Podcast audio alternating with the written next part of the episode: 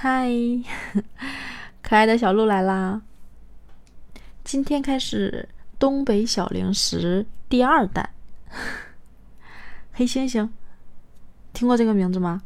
不是那个捶胸顿足的那个黑猩猩啊，是那种长得圆圆的、特别可爱的黑紫色的那种，嗯，小零食、小水果。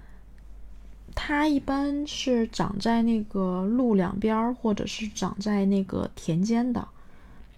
嗯，高度话大概有三十到四十厘米那样，大概就是这么高吧。所以刮个风、下个雨、吹个土之类的，它真的很容易沾灰。其实挺脏的，可是真的很好吃。它什么样子啊？嗯，会先结白色的小花，花落之后结果实，那个果实是绿色的。慢慢的、慢慢的、慢慢的长大，然后长到大概黄豆粒儿那么大的时候，就变成了黑紫色。那个时候其实就可以吃了。小的时候见到那个小黑豆子，眼睛会放光的，因为它可甜了，就是到嘴里挺柔软的，直接就一咬就咬破了，那个浆汁就直接就崩出来了，然后在嘴里化开，有那个小小小小籽儿。其实，我觉得吃它特别像吃那种熟透了的西红柿，满嘴爆浆的感觉。但是因为它是那种小粒儿嘛，然后它的籽儿，我觉得好像没有那么硬。一般吃的时候会摘下个五六颗、十来颗，一把丢进嘴里面，然后满嘴咀嚼的这种感觉，超级好吃，真的是超级好吃。但是那个确实也不干净，所以基本上就是拿下来之后简单的处理。但是小时候也小嘛，可能直接就拿衣服蹭一蹭，拿袖子蹭一蹭，直接就吃了，很好吃，确实很好吃。但是那个果实在刚开始变成绿色的时候，千万不能吃啊！什么味道？我大概想一下，有一点涩，呃，有一点，可能还不是酸，就挺涩的，然后。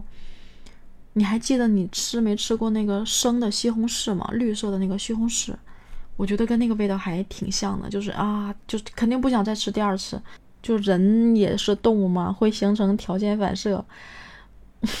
你吃到之后觉得不好吃，你就知道这个颜色的时候，你千万不能吃，别碰它。然后你就静静的等啊，等它变成黑色、黑紫色，然后就嗯，美味，挺好吃的。它的那个系数，美味系数不次不次于榆树钱儿啊！这个家伙竟然竟然有很多的名，我之前都不知道。我因为我家那边会管它叫黑猩猩，后来听别人叫过黑天天。原来黑天天是山东人的叫法，因为黑龙江当年因为闯关东，好多山东人去那边嘛。有人叫黑天天，有人叫黑猩猩，反正都是那个小东西。但是。这个东西竟然全国都有，并不是只属于东北的这种小零食。我不知道你们有没有见过啊？我说一些它的这种地方的这个名，看你们有没有听过。那龙葵听过吗？我是听过的，但是我一直没跟黑猩猩对上号。原来黑猩猩的通名这叫龙葵，在江苏的苏州叫野辣虎。在四川的平山、南川叫野海椒，在四川的惠东叫小苦菜，在南川还叫石海椒，后在四川的城口叫野馓子，在山东就叫黑天天，对，就是我刚刚说的那个。然后在四川的延延边叫野海角，在湖北的巴东叫灯笼草，还有云南、广东。海南、湖南、广西、河北，哇，就是真的还好多地方都都有。还有什么叫野茄秧、小果果、白花菜、假灯笼草、地泡子、飞天龙。我还是觉得黑猩猩最好听，可能是习惯了吧。自己聊聊，自己都开始流口水了。有机会，有机会一定还要再去吃一吃这个东西。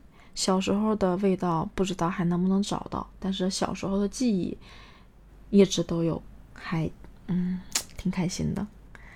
我自己反思了一下，我发现最近做了播客之后，哇，不停的回忆，找素材 找的不停的回忆，不停的想以前的事，想以前的人，想以前的东西，就慢慢的都想起来了。